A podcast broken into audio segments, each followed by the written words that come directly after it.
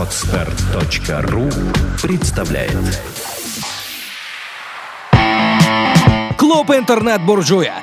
Программа о сильных людях, которые добиваются своих целей, которые добиваются своего, которые добиваются.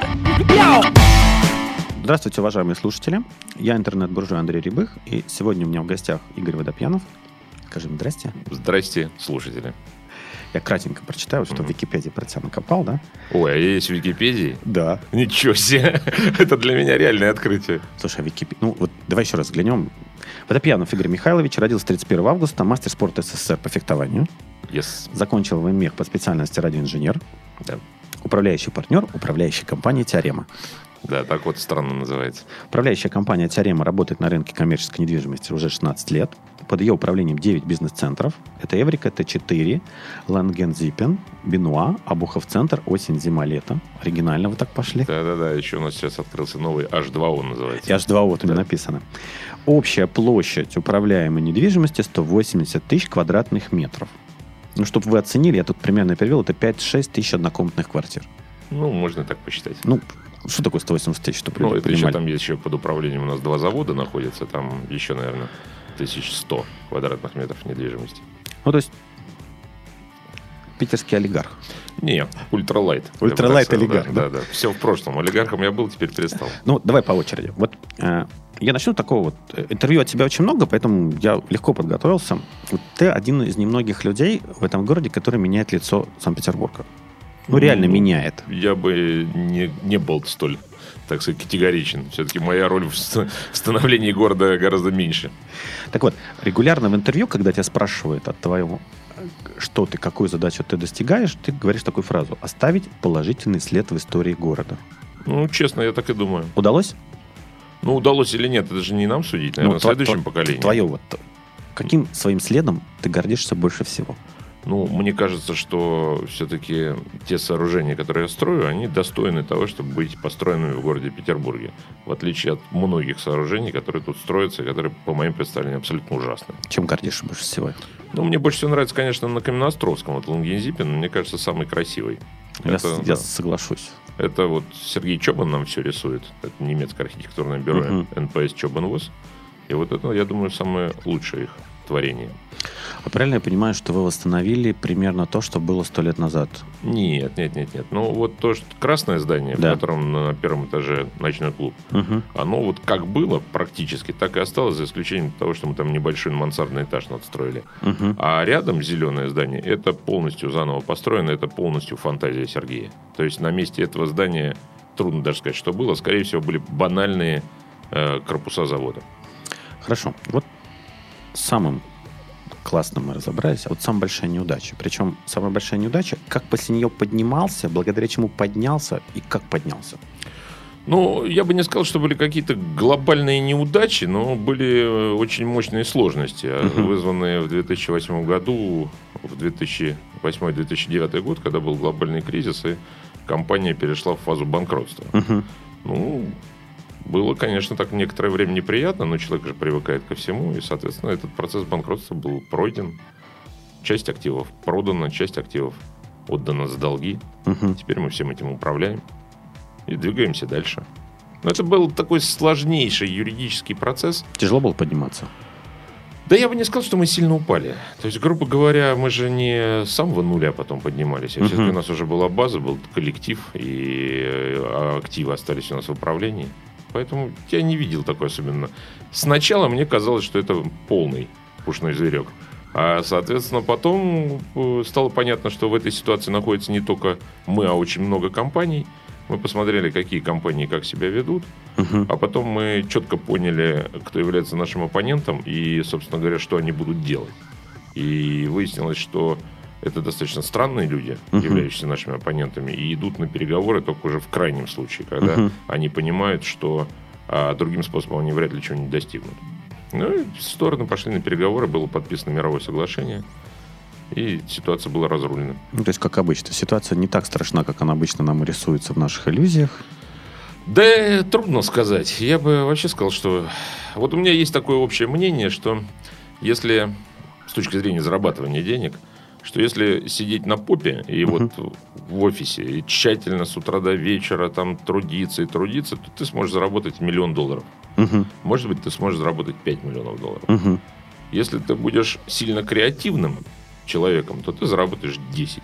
А вот если ты заработаешь 100 и больше, то это во многом очень случайное событие. И все люди, которые заработали много денег и говорят, что мы знаем как, вряд ли они смогут повторить свой успех. Я наблюдал Мгм. много ситуаций, когда люди зарабатывали очень много денег, но потом не повторяли этого успеха, сколько бы ни старались. То есть суммы, начиная там с 50-100 тысяч, с 50-100 миллионов. Долларов, да, это уже случайные события, я считаю. Мы говорим про нашу страну или вообще про мир? Ну, я не могу говорить про мир. У меня есть опыт работы только в нашей стране, но у меня такое ощущение, что это правило достаточно универсальное. Бизнес, он так устроен, что он из нас высасывает силы, ну, старается, любой проект старается забрать все свободные ресурсы, да? Вот у тебя есть специальная, э, там, йогой занимаешься, спортом? Как ты себя держишь в тонусе? Ну, я вообще очень ленивый, всегда был очень ленивым. И спорт никогда не был моим приоритетом. И то, что я там в свое время стал мастером спорта СССР по фехтованию, то, а, во-первых, надо не преувеличивать это звание, потому что э, стать мастером спорта по фехтованию было гораздо проще, чем стать, допустим, мастером спорта по плаванию или по бегу. Потому что если по плаванию и по бегу, то тебе нужно было показать какой-то результат совершенно конкретный. Мгм. Вот пробежать или Мгм. проплыть за столько-то секунд. А в фехтовании это надо было соблюсти некоторые правила ритуала, так скажем. То есть нужно было в, опред- в соревнованиях определенного уровня одержать Мгм. определенное количество побед. Ну и рано-поздно ты все-таки домучивал вот этот вопрос. и Победы становился- же надо было держать. ну да, но там длительный промежуток времени, соревнований много. Иногда тебе просто повезет, что ты у кого-то выиграл. Ну, как-то вот. В общем, это было не то же самое, что в Недавно, плавании. недавно с журналистами обсуждали тему, что русские очень любят принижать свои победы. Вот как европейский бизнес устроен. Вау, мы сделали что-то. И они такие все бегают. Причем наши такие смотрят, да мы это уже давно сделали. Для нас так очевидно. Ну, это может быть просто разный как бы подход э, к выражению эмоций. Вот, например, э, если смотришь американскую какую-то Мгм. передачу, я не имею в виду фильмы, а, Мгм. допустим, по Discovery или по National Geographic, то ты сразу понимаешь, что она американская. Ну, сразу. Потому что ты смотришь на людей и понимаешь, что в обычной жизни они не могут так говорить. Мгм. Они так вот не выражают свои эмоции. Это какое-то вот странное, очень такое вычурное все, вот такое преувеличенное. А если смотришь европейскую передачу, то ты смотришь и понимаешь, да, вот люди так же говорят и в обычной жизни. Поэтому это скорее от культуры зависит. То есть мы больше азиаты. В азиатской культуре принято скрывать эмоции. Нет, я все-таки надеюсь, что мы больше европейцы. Хотя вот сколько нас не пытаются рассказать, что у нас какой-то особый путь, я надеюсь, что все-таки все эти разговоры рано или поздно закончатся, и мы признаем, что у нас все-таки европейский путь. А нет русского пути, вот российского пути. Вот почему-то нас все время пытаются либо в азиатским путем, либо европейским. Ну, мне кажется, что мы часть европейской культуры. Но точно так же есть, наверное, польский путь, есть какой-то финский путь, есть какой-то шведский путь. А в целом они объединены словами, что это европейский путь развития. Но мне кажется, если я не путаю, то это Астафьев сказал, что у России нет другого пути. Россия страна христианская и страна белая. А, поэтому европейский. Ну да, но а вряд ли все-таки, наверное, любой человек, у которого есть деньги, он чаще ездит в Европу, нежели, допустим, в Китай, а в Иран, наверное, вообще никто не ездит. Поэтому ну, зачем вот как-то искусственно пытаться найти свой какой-то путь средний между Мгм. тем, что нам совсем не близко, и тем, что нас очень близко. Может пойти туда, где, где нам очень близко. Вот утром просыпаешься, говоришь себе что-нибудь для того, чтобы настроиться. Там, Вставайте, граф, вас ждут великие дела. Ты знаешь, я могу сказать, что в принципе я не очень занимаюсь, э, не очень много уделяю времени бизнесу, поэтому я совершенно спокойно сплю, пока я не высплюсь. Я, так как я сова, я сплю с двух часов до 10, Мгм. ну а так до пол одиннадцатого, до 11 там, зимой. Но зимой вообще темно, ну что вставать. Вообще процесс строительства, он не требует оперативного вмешательства каждый день. Ну, от того, что я, допустим, буду с утра до вечера какие-то там сметы проверять, еще что-то, ну, я только себя загоню и буду очень расстраиваться. А так у меня есть некий коллектив, которому я доверяю. Вот э, они и работают. Но при этом надо сказать, что они тоже не по 9 часов в день трудятся. Я вообще не верю, а, когда люди рассказывают, что я посвящаю работе там 14 часов в день. Мне кажется, что у этих людей просто что-то плохо настроено, плохо вот создана вот эта Ну, структура. рас- расхожая фраза сейчас работать надо не 12 часов в день, а головой. Ну, наверное, да, так, в общем. А сколько вот команда, человек, если не секрет? Ну, ключевых людей не так много. Ключевых людей, наверное, ну, человек 10, не больше. И как бы это достаточно, чтобы управлять. Просто я сейчас все больше смотрю на разные американские модели, понимаю, что для того, чтобы ну, иметь крупную компанию по обороту, много народа, в принципе, в команде не нужно. Не, ну я э, где-то прочитал, что человек может контролировать 8 человек. Ну, то есть это максимум, что может Да. стоить твоя команда, плюс 20-30% какие-то погрешности. Ну, вот я так и прикидываю, что ну 8, ну, значит, 10 человек. Остальных я просто не в состоянии контролировать. Ну, значит, так и выстроена бюрократическая система. Я контролирую 8 человек. Каждый из 8 контролирует еще 8 человек. Дальше они так веточкой расходятся. Да-да, я подхожу из серии, что вассал моего вассала не мой вассал. Моя задача – это контролировать в целом работу отдела. А вот сколько там людей в этом отделе работает, сколько они там денег получают, это не мое дело. Всегда был такой а- афористичный. Вот я сколько помню, а я, наверное, года 4 или 5 пересекаюсь с тобой на разных мероприятиях. Вот любое, любое твое Ну. выступление, это просто вот всегда шквал восторга, много афоризмов, тебя потом рас- растаскивает на цитаты.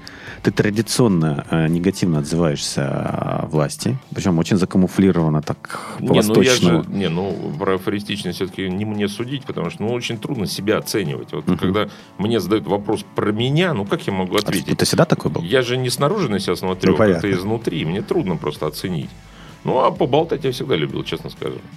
А с точки зрения оценки власти, ну, она объективная. Но действительно, это непрофессиональные люди, занимаются не своим делом. Ну, а были у нас профессионалы когда-нибудь? Ну, ты знаешь, я вот могу сказать, что масштаб должности, масштаб личности должен соответствовать масштабу должности. Вот как не относись к Ельцину, Мгм. а у него масштаб личности точно соответствовал масштабу должности.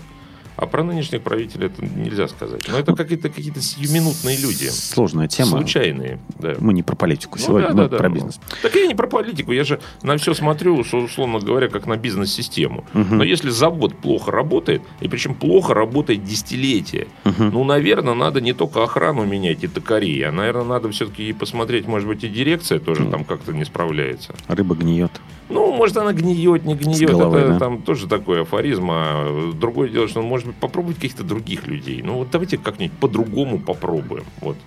Ну, вот Я при этом абсолютно не предлагаю свою кандидатуру на какие-то руководящие посты. Мгм. Я точно не, не готов работать э, в государственном аппарате. Но просто когда видишь 12 лет одних и тех же людей, которые говорят одни- одно и то же, а получается у них как всегда, Мгм. ну, как-то странно это. Я прочитаю маленькую выдержку из твоей интервью, да? Это вот, мне просто интересно. Для меня состояние счастья в районе 25-30 лет было куда понятным, а с годами все еще э, это все притупляется. Говорил такой, помнишь? Да, да, да, да. То есть есть риск, что там через 10-20 лет оно еще сильнее так притупится, что даже не будет ощущения счастья. Вот есть такое понятие ги- агедонизм, да? То есть вот гедонизм, когда наслаждаешься, а гедонизм, когда там уже вообще материальная составляющая не очень радует и не Ну, доставляет видимо, к этому идем потихонечку. Все-таки я смотрю на своих, э, так сказать, старших товарищей, которым лет на 10 старше Мгм. больше, чем мне. Я вижу, что они уже как-то привести себя в состоянии счастья им удается с трудом, и скорее вот все это веселье у них достаточно выглядит искусственно. Ну, конечно, ну, слушай, мы взрослеем, а теперь уже, можно сказать, стареем. А как вот человеку, который решил свои материальные какие-то все вопросы, да, как, как ему все равно остав- оставаться живым?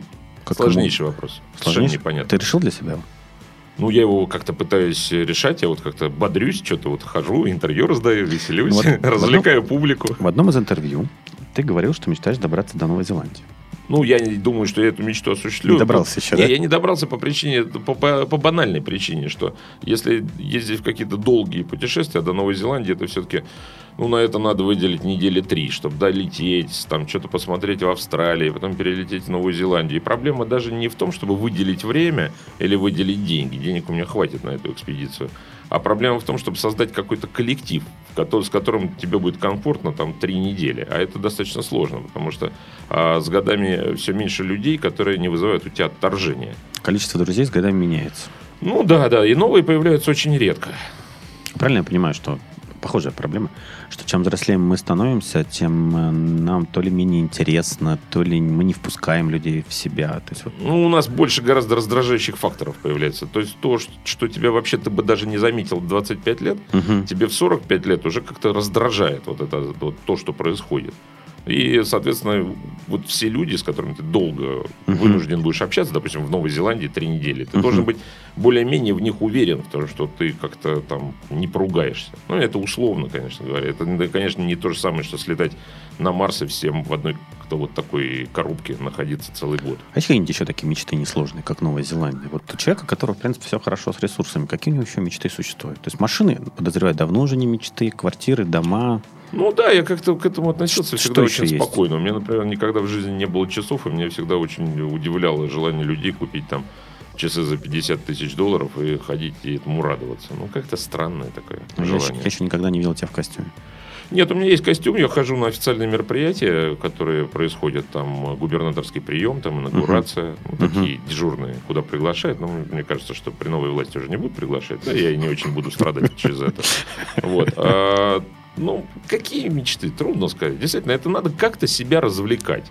И действительно, когда денег хватает на то, что на текущую жизнь еще чуть-чуть сверху остается, ну, не знаю как. Вот и при, при этом, что больше всего меня расстраивает, что по большому счету пятизвездочные отели по всему миру абсолютно одинаковые. Ну, абсолютно. Вот ты куда ни приедь, вот я четко себе, я не был, например, в Чили, но я четко понимаю, что если я приеду в Чили и остановлюсь в пятизвездочном отеле, то он от испанского будет отличаться чуть-чуть совсем. Может, а в двухзвездочном остановиться, чтобы разницу Ну, почувствовать. в значит, можно и вон в, ладейное поле куда-нибудь съездить, там плюс-минус километр будет, наверное, такой же двухзвездочный. То есть, получается, Новая Зеландия пока единственная такая вот. Не, почему? Я не был в Японии, в Канаде. Вот я обязательно собираюсь полететь в Канаду. Говорят, что там страна крайне скучная, но очень красивая. Мгм. Ну, уже хорошо. Хорошо. А вот те увлечения, которые ты рассказываешь, там, фехтование, участие в гонках на джипах э, и все остальное, это вот Ну, гонки на- почувствовать себя живым? Нет, гонки на адреналин? джипах закончились все-таки. Это уже последняя гонка была, уже, наверное, лет 10 прошло. Тогда Что так? Ну, там было целый ряд причин. В- Во-первых, э, инициатором этой- этих гонок был не я, а мой э, приятель Юра Пожидаев. У него, соответственно, была машина, он был пилотом этой машины, а я был штурманом.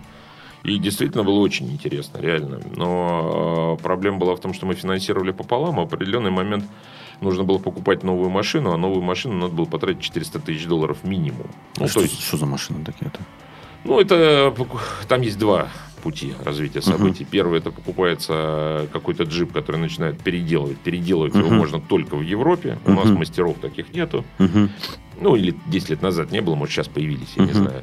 А, и второй путь это покупать готовую машину в ателье, которая уже изначально ее сделала. И, ну так вот, для того, чтобы она проехала Париж-Дакар, она А. должна стоить 300 тысяч долларов. То есть И вот усиленная еще- подвеска. Ой, там целый набор опций всяких различных. И плюс еще на любую гонку тратится 1050 долларов, а на Париж-Дакар и все 200 потратишь тысяч. Ну и вот в определенный момент просто Юра сказал, что он новую машину покупать не будет, потому что у него перебой с деньгами. Ну, а мне одному ее покупать с учетом того, что Юра пилот, а я штурман, ну, как-то Мгм. странно было. Мгм. Ну, вот на этом все и закончилось. А так, конечно, гонки очень мне понравились. Мы проехали всю Северную Африку. Были там Тунис, Марокко. Потом самая удивительная гонка была а, мастер ралли. Мы начинали с Франции, через Мгм. Италию, Грецию, Турцию, Сирию и Иорданию. Ну, а потом тогда 10 лет назад там поспокойнее было. Сейчас все-таки арабы решили, что им ближе, комфортнее жить в Средневековье. И, видимо, туда стремятся со страшной силой. Тяжело на Париж-Дакаре вообще? Я Париж-Дакар не ехал. Я проехал 5 гонок, кроме Париж-Дакара. А Юра ездил два раза Париж-Дакар. Это тяжелое вообще мероприятие? Потому что когда смотришь это по телевизору, непонятно. Ну, ты знаешь, где-то на второй день приходишь в себя, потому что первый день, конечно, очень тяжело, но представляешь, если ты просто едешь на э, соседнем с водителем кресле и Мгм. просто читаешь газету, Мгм. то тебя просто начинает через некоторое время подташнивать. Ну, потому что все Да. трясет, да? Ну да, ну и ты вот смотришь, когда Мгм. в газету, а не на пейзаж вокруг. А тут все еще в 10 раз сложнее. Ты непрерывно смотришь в эту легенду, тебя трясет, как в стиральной машине. Ну, в общем, ну, а, А второй эле- день... электронные навигаторы, нет? Нет, там достаточно зарегулирован вопрос э, того, что у тебя может быть в машине, но для того, чтобы все были в одинаковых условиях. То есть у тебя есть только роутбук, в котором описана легенда трассы на бумажном носителе. Ну и, соответственно, э, искусство пилота разобраться в роутбуке, сопоставить то, что написано на бумажке с тем, что происходит вокруг. Обязательно по ходу дела где-то ты собьешься с маршрута, нужно уметь найти обратно. В общем, достаточно интересное мероприятие. А сколько за рулем? Там 10-12 часов сидите? Ну, там, соответственно, зависит от длины этапа. Обычно э, где-то начинается все это часов в 6 утра, в Мгм. 7. Мгм. А, Сначала доезд до старта, ну, он не обязательно начинается от лагеря, доезд до старта, допустим, километров 50. Потом старт, после этого где-то гоночный этап, он от 200 до 500 километров. Вот 500 это самое большое, что мы ехали. Где-то примерно в зависимости от скорости. Ну, это, наверное, 200 километров ты пройдешь часика за 3, Мгм. вот так вот. А, ну, может, побыстрее. А 500 километров это все 8 шарашить надо Мгм. будет. Ну и потом после финиша и где-то еще час до базового лагеря. До Москвы доехать. Ну да, да, да. Для да. питерцев, кстати. До Причем Москвы по, пересе- доехали. по да. пересеченной местности надо добавить. да. Примерно то же самое, да? Ну да, да, да, да. отличается.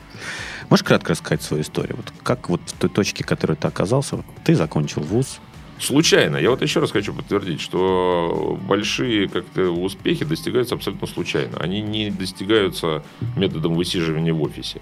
Но за исключением того, что, конечно, когда была вот эта взрывная приватизация 90-х, тогда, конечно, много энергичных людей получили достаточно большое количество крупных активов. Ну, в том, мы не получили крупные активы, но мы успели получить какие-то вот ты закончил военмех. Дальше. ну, я закончил военмех. Э, На тот момент я, так сказать, у меня было два пути. Либо идти, ну, не по распределению, это заниматься радиоэлектроникой, либо не Мгм. идти по распределению. Ну, Мгм. там на дворе был, по-моему, 91 год. И было всем очевидно, что идти по распределению не надо. Ну, и занялись там, кто чем занимался. Там. Сначала какой-то мелкой спекуляцией, потом я понял, что а, занятие а, перекладыванием мелких объектов, там что-то оптом купил, в розницу продал, это не мое. Мгм. Я вот не могу. Вот, при слове складские остатки у меня начинает болеть голова. Ну, а потом все пошли по одному и тому же пути. Мы начали заниматься обналом. Тогда все занимались обналом. А Потом, соответственно, э, государство обратило внимание на этот способ зарабатывания денег и начало там с помощью милиционеров немножко его придавливать. Мы перешли на занятие контрабандой. Ну, все занимались контрабандой в больших объемах достаточно. Я вообще, знаешь, думаю, неплохо бы, э, вот хорошо бы создать такой сериал э, с названием э, «Срок давности». Мгм. То есть, условно говоря, когда уже сейчас понятно, что уже все сроки давности вышли, многие бы люди, которые сейчас добились больших успехов, могли бы рассказать, а как они это делали тогда. Потому что Тиньков книжки все там попробовал чуть-чуть там. Олег, конечно, уникальнейший человек. Он уникальный человек. Я его а, знал, ну и там за руку здоровался, привет, привет. Но так как у него произошло быстрое всплытие, у него случилась, как мне кажется, кессонная болезнь, поэтому два раза, когда мы виделись, он сделал вид, что он меня как-то не очень знает. Но мне это абсолютно все равно. Вот, но на самом деле вот э, Тиньков, Олег Жеребцов, Андрей Рогачев, они бы могли очень много чего рассказать, как все это начиналось. Захотят ли, да. понимаешь, тут же вопрос. Передачу-то можно Юра? Рыдник, например, с удовольствием бы рассказал, как все это происходило в начале 90-х годов. Ну вот, соответственно, потом была контрабанда, как я сказал, а после этого я обратил внимание, контрабанду тоже начали прихватывать милиционеры традиционно, и мы перешли, я прикинул, что если стоят такие здоровенные бетонные сооружения, Мгм. то в них было вложено очень много денег, чтобы их построить, а продаются они за копейки. Мгм. Ну и первое, что мы там вот э, бизнес-центр Акватория купили, он там нам на тот момент, по-моему, обошелся 700 тысяч долларов.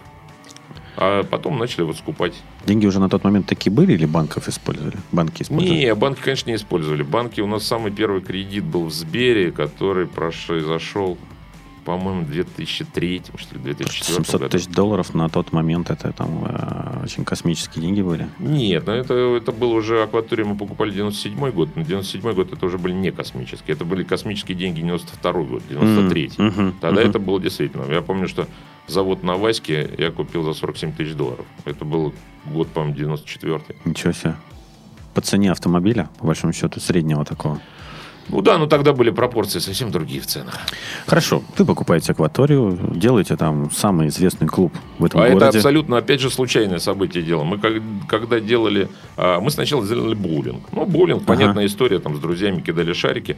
А потом смотрю, у меня там подвал был. Но я думаю, ну, подвал надо как-то использовать. Попробуем сделать дискотеку. И вдруг, как она поперла, Да, не то я слово, вообще, попёрло. я вообще не ожидал, что она вот так попрет. Это было удивительнейшее событие для меня. Мы там гардеробчик небольшой сделали. Мы после этого его три раза расширяли этот гардероб, потому что туда ничего не вылезало.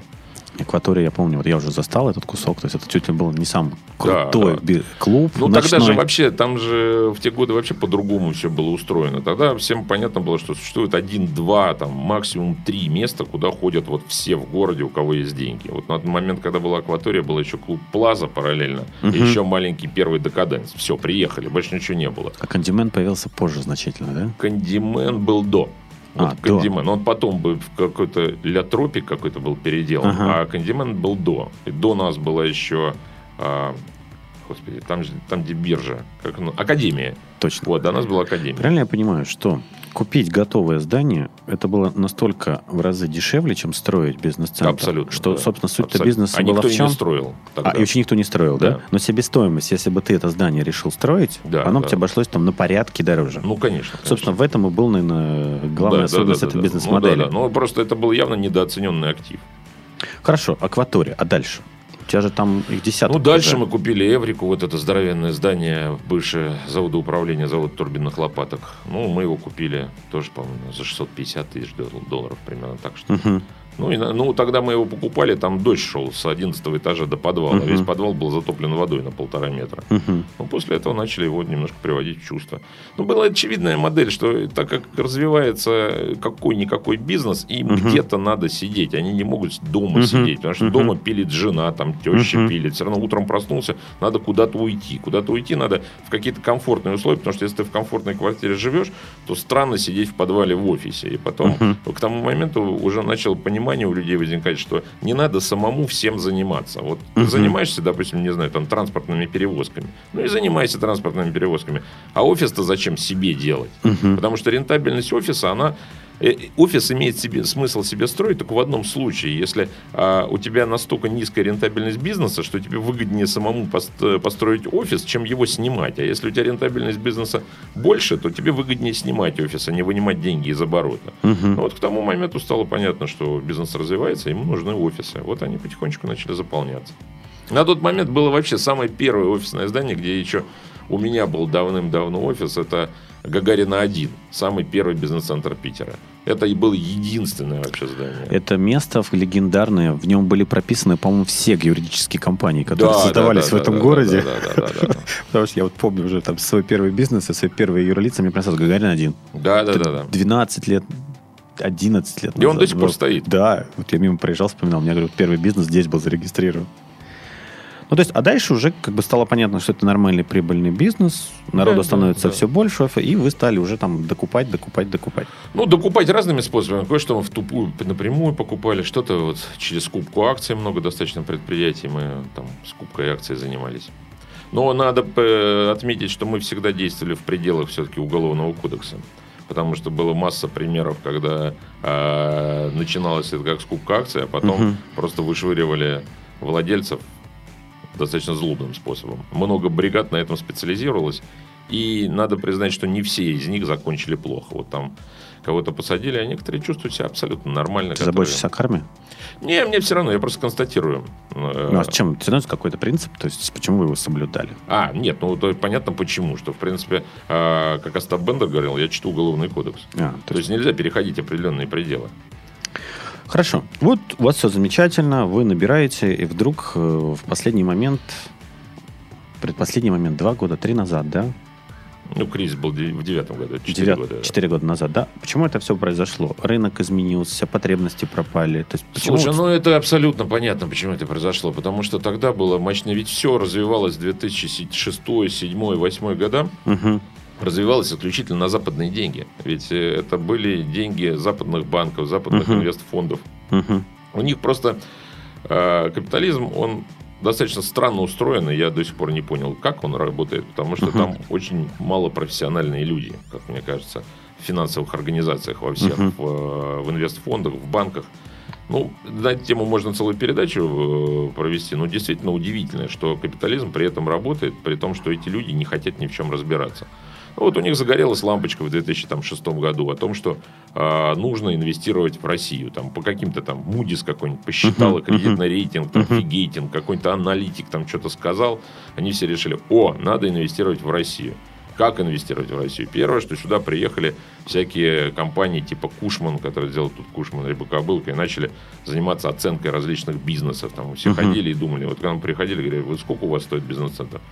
Ну, я репу почесал, говорю, ну, наверное, по тысяче долларов за квадрат. Мне говорят, ты неправильно считаешь, он на самом деле стоит три тысячи долларов за квадратный метр. Я говорю, ну, хорошо, ладно, пусть будет три тысячи. Ну, вот таким Мы покупаем или продаем, да? да, да. А дальше, соответственно, пришла идея, что все это надо капитализировать э, и выпустить облигации. Нами были выпущены облигации для того, чтобы финансировать. Это в российских банках невозможно было. Тогда, да и сейчас не особенно возьмешь большие деньги в кредит. Это там в кредит в российском банке миллион долларов взять можно, а вот 20 миллионов это уже побегаешь, потому что у них, соответственно, нехватка капитала возникает, на лимит на одного заемщика и поехали.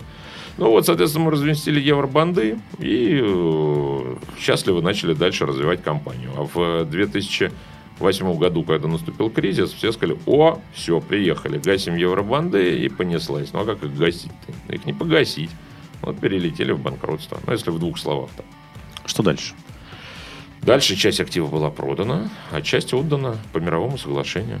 Соответственно, сейчас мы управляем активами. Что дальше? Ты примерно понимаешь, что у тебя будет через год, через два, через три? Ты будешь дальше, Я дальше чё-то- строить Я понимаю. У нас, соответственно, есть э, проекты, которые начаты были давно, еще при старой администрации Мгм. Валентины Ивановны. И, соответственно, эти проекты мы и развиваем. Начать новые проекты сейчас достаточно сложно, потому что тренд, так сказать, сейчас на сохранение, а не на развитие. Ну, и, Мы сейчас со- опять начнем ворчать, жаловаться про новую ну, власть. это, я- это не ворчание, это правда такая. Ну, так это работает. Ну, вот, соответственно, те проекты, которые были, мы продолжаем. Ну, то есть вот те 9 бизнес-центров, которые сейчас есть в управлении, еще несколько объектов, они сейчас будут улучшаться, оптимизироваться. Ну, мы сейчас все-таки у нас есть за, так сказать, ну, есть документация, которая позволяет строить еще один бизнес-центр. Мы его Будет начнем десятый. весной, да, строить очень такой здоровенный. под Весна. Да. Ну, не знаю, как он будет У вас называться. весна еще осталась. Не-не, ну это скорее авторство все-таки будет за Сергеем Чобаном. Это сначала мы нарисуем, а потом по- посмотрим, на что он похож. А, то есть имя приходит после того, как уже все нарисовано. Ну, когда я его построил, посмотрел, на что это похоже, так и назвал. А как Бенуа появилось название, Бенуа кстати? как раз очень просто, потому что а, там была в том районе примерно а, была дача Бенуа, где он жил. Там же этих Бенуа было очень много. Вот один из них проживал там, но эту дачу снесли еще когда расширяли Пискаревский проспект. То есть она ушла Ага. в Пискаревский проспект. А на фасаде здания изображены такие картинки Вот, веселые. второй вопрос был. Откуда они взялись? Это как раз и есть эскизы к одному из э, спектаклей, который нарисовал Бенуа. А у кого родилась идея такого нестандартного решения? Все у Сергея. А. Мы вообще не лезем в это дело. Потому что это был первый бизнес-центр, который меня поразил. Что впервые картинки Мы- на фасаде. Мы задаем только, так сказать, параметры технические объекта, что он должен быть вот такой по размерам. И, соответственно, То есть ты доверяешь профессионалу? ну, я же не, не архитектор. Я же, понимаешь, вот как раз, мне кажется, э, почему столько уродских зданий в городе. Потому что люди, которые заработали деньги, они считают, ну уж здание-то мы нарисуем. Вот И недавно- давай советовать архитектору. Недавно в интервью услышал, что ты очень плотно участвуешь всегда, когда идет разработка здания.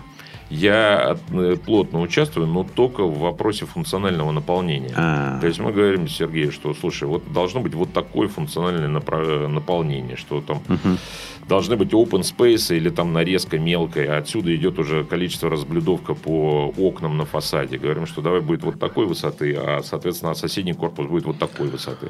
А к какому бизнес-центру сложилось понимание, как лучше продавать? Вот это же нарезка у тебя не А- из головы идет, а правильно? до сих пор не сложилось понимание, Да? как продавать, потому что все равно э, совершенно непонятно, кто будет твоими арендаторами. А. То есть ты сначала рисуешь, рисуешь здание. Вот, например, сейчас мы делали здание, которое, ну, предполагали изначально, что будет мелкая нарезка.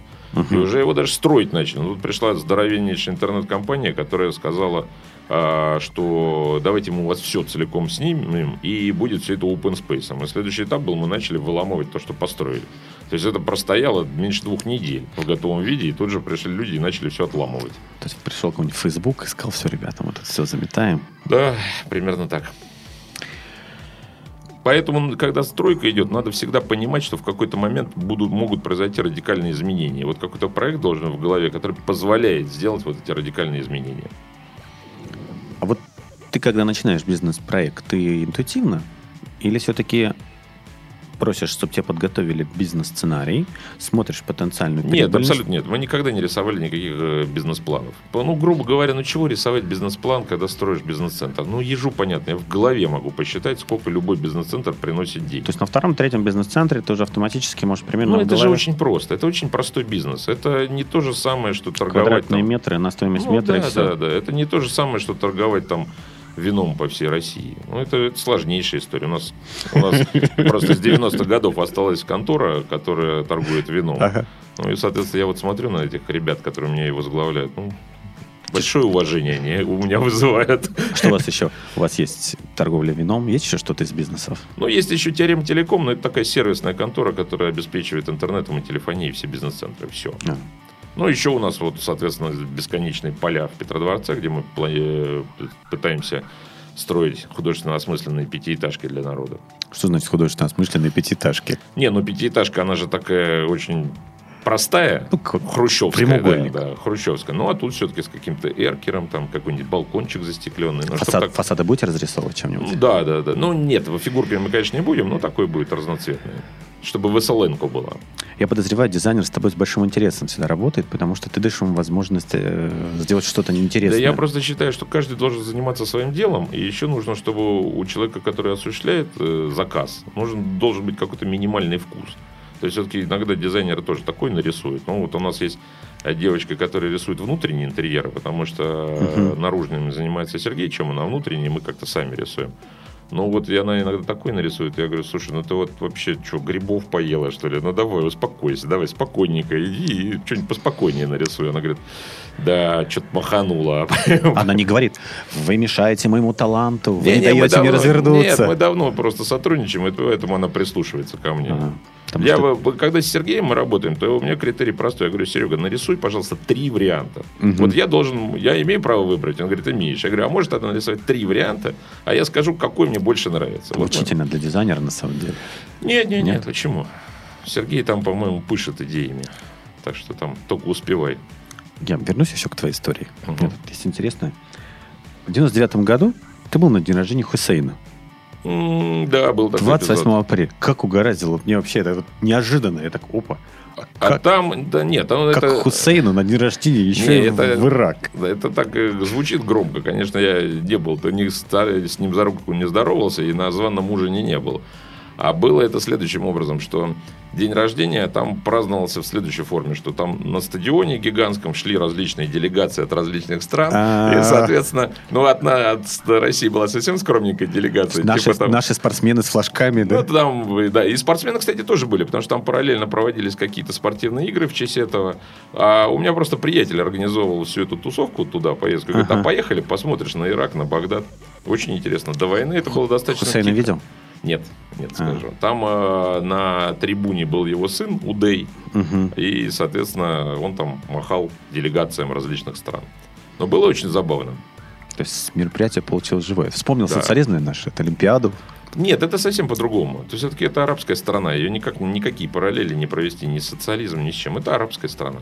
Ну, Типичная арабская страна. Но там было достаточно безопасно. Вот э, так как я много поездил, то когда в городе какой-нибудь выходишь, то ты сразу понимаешь, есть шанс в глаз получить или нет шансов в глаз получить. Вот я когда в Рио-де-Жанейро был, я сразу понимал, что можно получить в глаз. И равно в 5 утра топал я с дискотеки, выскочили два шкета с таким ножом и отобрали у меня кроссовки и 20 долларов. И я спокойненько пошел в одних носках дальше. А еще такие были страны, где ты выходишь и понимаешь, что могут дать в глаз. Ну, в Латинской Америке, в принципе, в Перу, наверное, в Лиме можно получить в глаз там Да? как-то так. Ну, так. А если уже в Куско, то в Куско не получишь в глаз там в той же самом Перу, потому что он Мгм. более туристический. Мгм. Но в тех э, странах, где есть э, трущобы, Мгм. конечно, шансы есть. На Филиппинах, в Маниле. Вот я точно полагаю, что если там очень хотеть, то можно получить. В интервью проскочило, что ты веришь в гороскопы.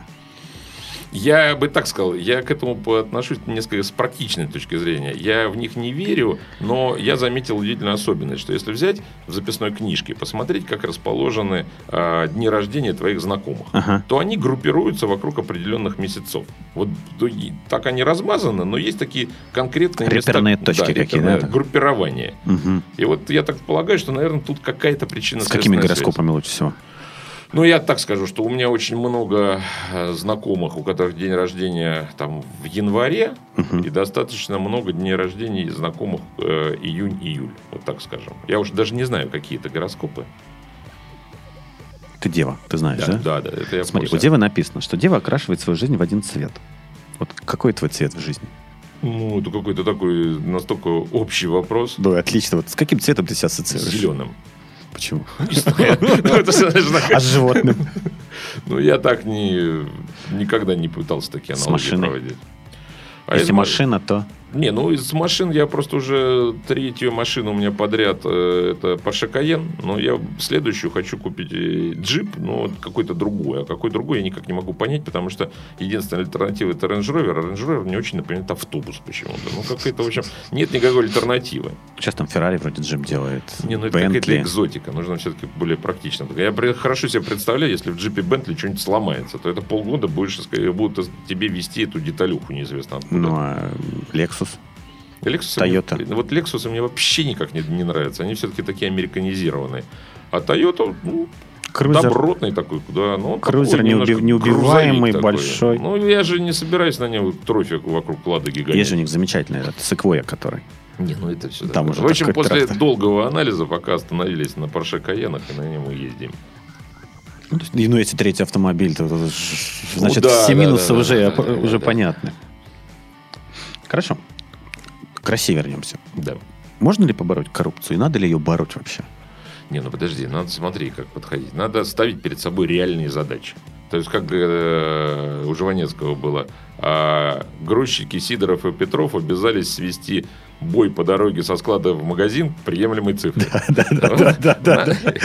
Да. Наша задача именно свести ее к приемлемой цифре. Ведь по большому счету коррупция 90% случаев это не задача за деньги получить то, что тебе не положено. А в 90% случаев это задача, чтобы государство выполнило то, что оно должно выполнить.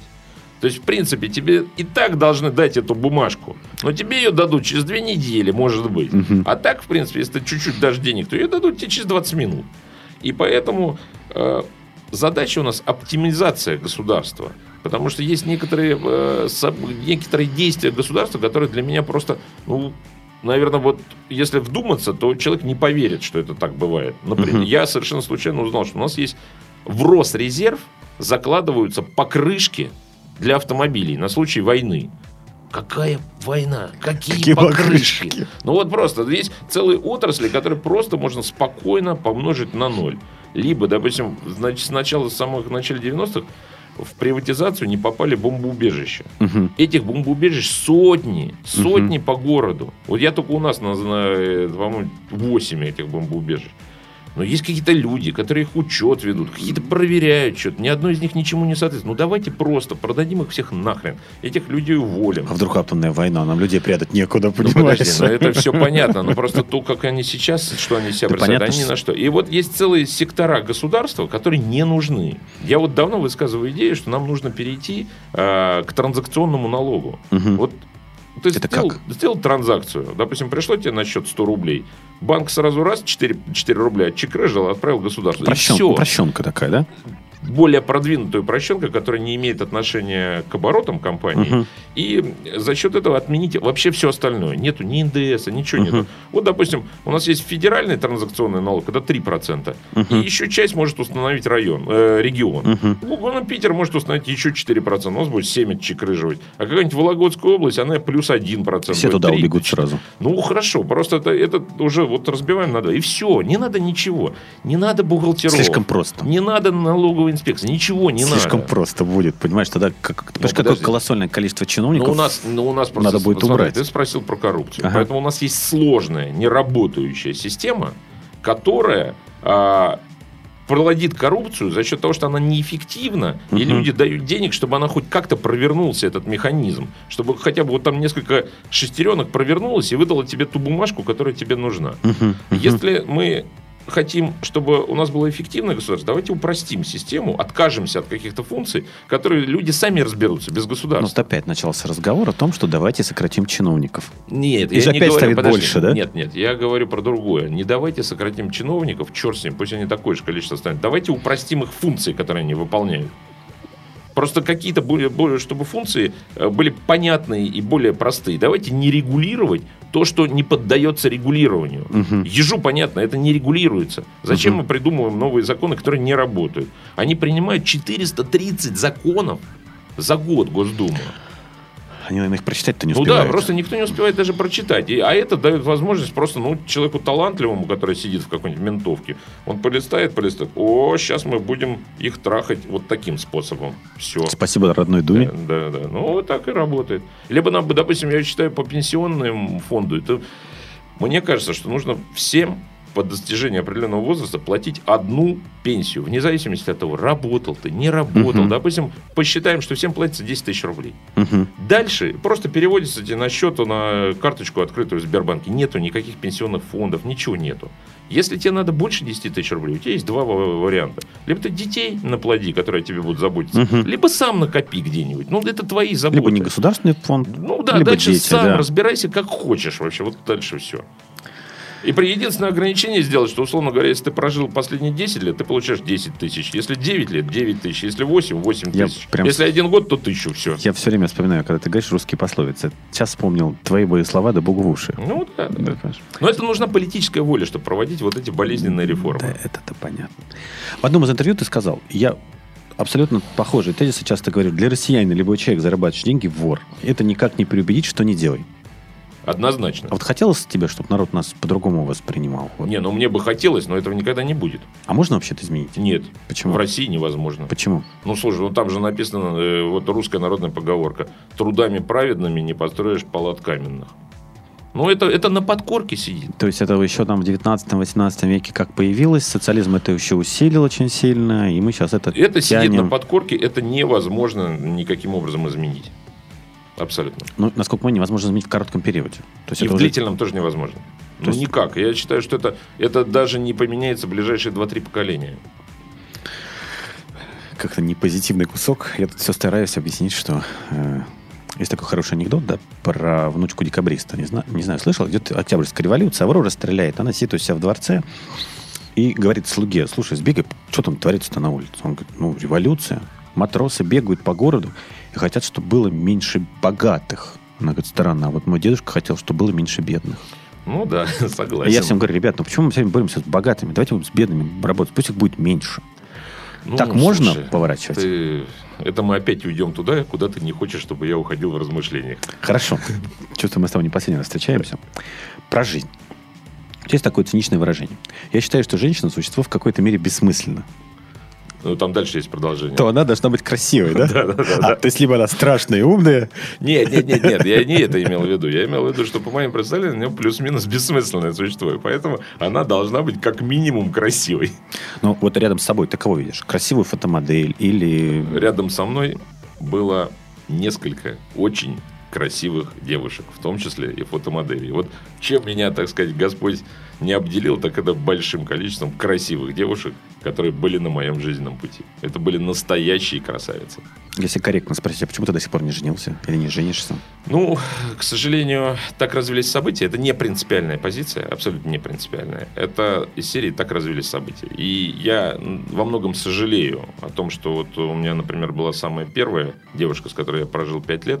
Из Мгм. нее была бы идеальная мама, и я очень жалею, что я с ней расстался. Она уже вышла. мама, да, для тебя? она Жена вышла- это мама. Ну, конечно. А какой еще смысл-то? Это чисто издевательство житья с женщиной. Должна быть какая-то причина жития с ней. Причина, издевательство-то? причина это дети. Ну, объективно говоря, один геморрой. Просто. Ну, одному точно комфортнее. В современных условиях с деньгами, наверное, да. Ну, да. понимаешь? Да, вот эта позиция. Три книги, которые перевернули твою жизнь. Я бы не сказал, что они перевернули, а оставили некий след. Ну, конечно, это в детстве ремарк. Я его Мгм. всего прочитал. Я считаю, и даже недавно Что перечитывал. за ремарка? Ремарка я прочитал всего. Ну, но вот из- самое. ну, больше всего мне понравились «Тени в раю». Мгм. Ну, три товарища, конечно. Мгм. Но скорее вот так, если последовательно, то сначала «Тени в раю», а потом «Три товарища». Ну, я все прочитал. «Черный обелиск», «Возвращение на Западном фронте без перемен», «Ночь в Мгм. Лиссабоне», вот это все. Мгм. Мгм. Вот, потом, соответственно, мне очень понравилась э, книга э, Ричарда Пайпса «Россия при старом режиме». Я всем рекомендую ее прочитать. Это Даже она знал. написана в 1974 году. Он был, а это один из лучших э, историков за- западных историков по истории России. А его мне порекомендовал Лев Яковлевич Лурье. Ну, очень авторитетный человек. Вот. И тому, кто прочитает «Россия при старом режиме», я рекомендую прочитать следующую книгу. Она это трехтомник такой толстый. Это «Русская революция», той же Пайпса. Там он по дням отслеживает все события, которые произошли с Все, наверное, было очень грустно. 1900 года до э, с 1900 по 1924 год. По дням. И третье. Ну, третье... Ну, наверное, все-таки оказало влияние Айн Ред, которая... Атлант. Атлант, да. Это ее, кстати, перевел мой приятель Дима Костыгин, у которого взгляд, как я его тут недавно видел, он как раз сказал, что он теперь совершенно не согласен с тем, что он там, э, с тем, что излагает Айн Ред. И у него совершенно теперь другие взгляды. Ну, я не знаю, какие у него теперь, но, в принципе, вот такой социальный дарвинизм, он мне не близок э, вот в полном объеме, но некоторые идеи у нее изложены правильно. Я не полностью поддерживаю взгляды Айн Ред, но Как хорошо тут сказали про эту книжку, что это такой предпринимательский фашизм. Есть хорошие ребята, это, с- предприниматели. Это, да, это социал-дарвинизм, вот так Вот. скажем.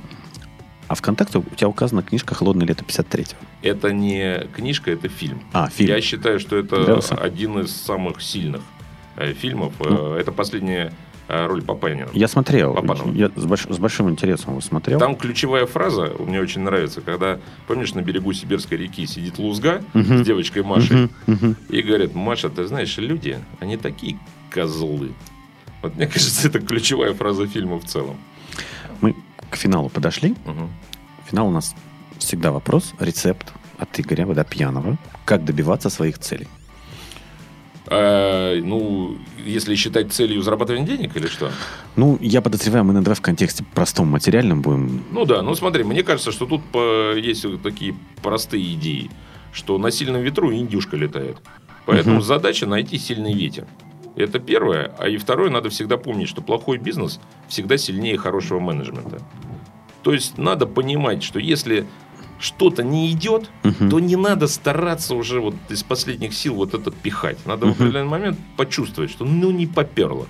И спокойненько это забыть и пойти, соответственно, каким-то другим путем. И надо стараться всегда что-то начинать. К- Как достигать своих целей? Ну, как говорят, под лежачего сантехника портвейн не течет.